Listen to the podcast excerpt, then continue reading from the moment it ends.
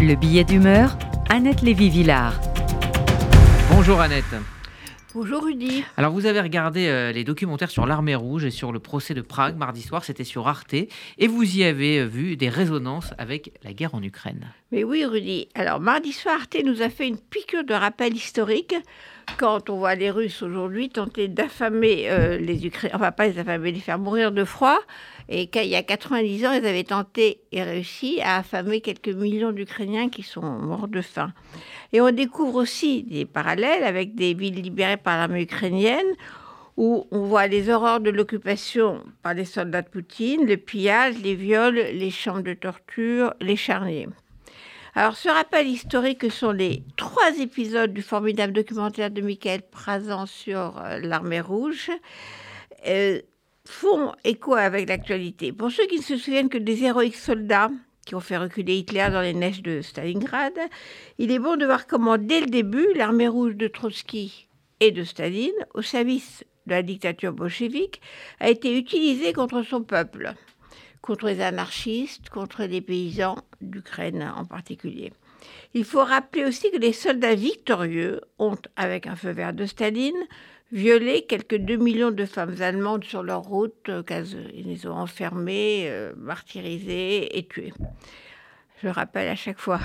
Et à propos de l'histoire de l'armée rouge, on voit la terreur stalinienne s'abattre ensuite sur ses propres maréchaux et généraux, les héros de la grande guerre patriotique dont Poutine parle tellement.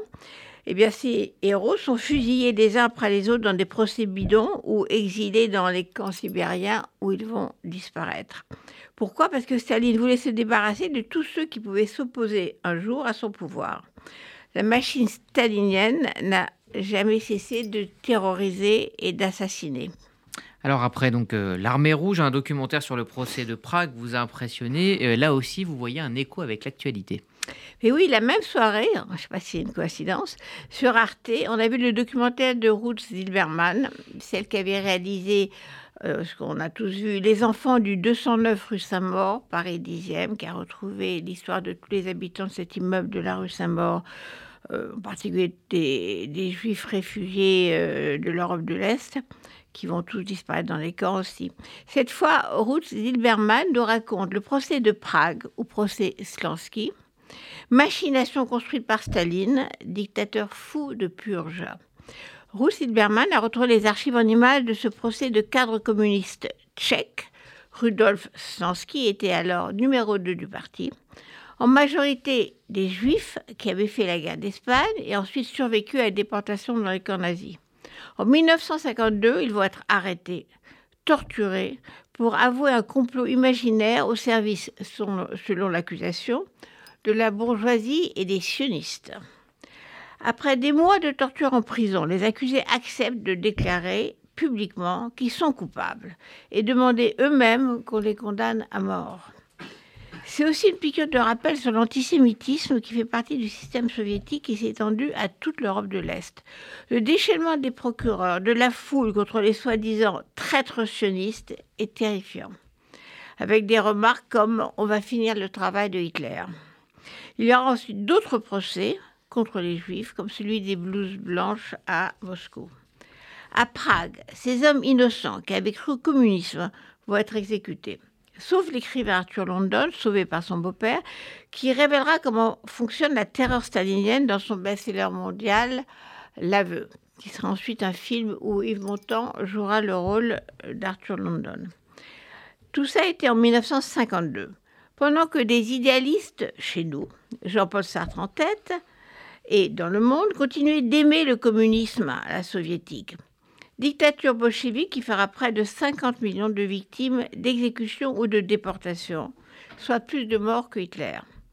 Il aura fallu les tanks russes massacrant les révoltés à Budapest puis à Prague, les témoignages des prisonniers des goulags, le courage des opposants pour que finalement les intellectuels de gauche comprennent que le communisme était une dictature fasciste qui s'était abattue sur l'Europe. Alors, comment, Annette, l'histoire aide à comprendre les événements actuels?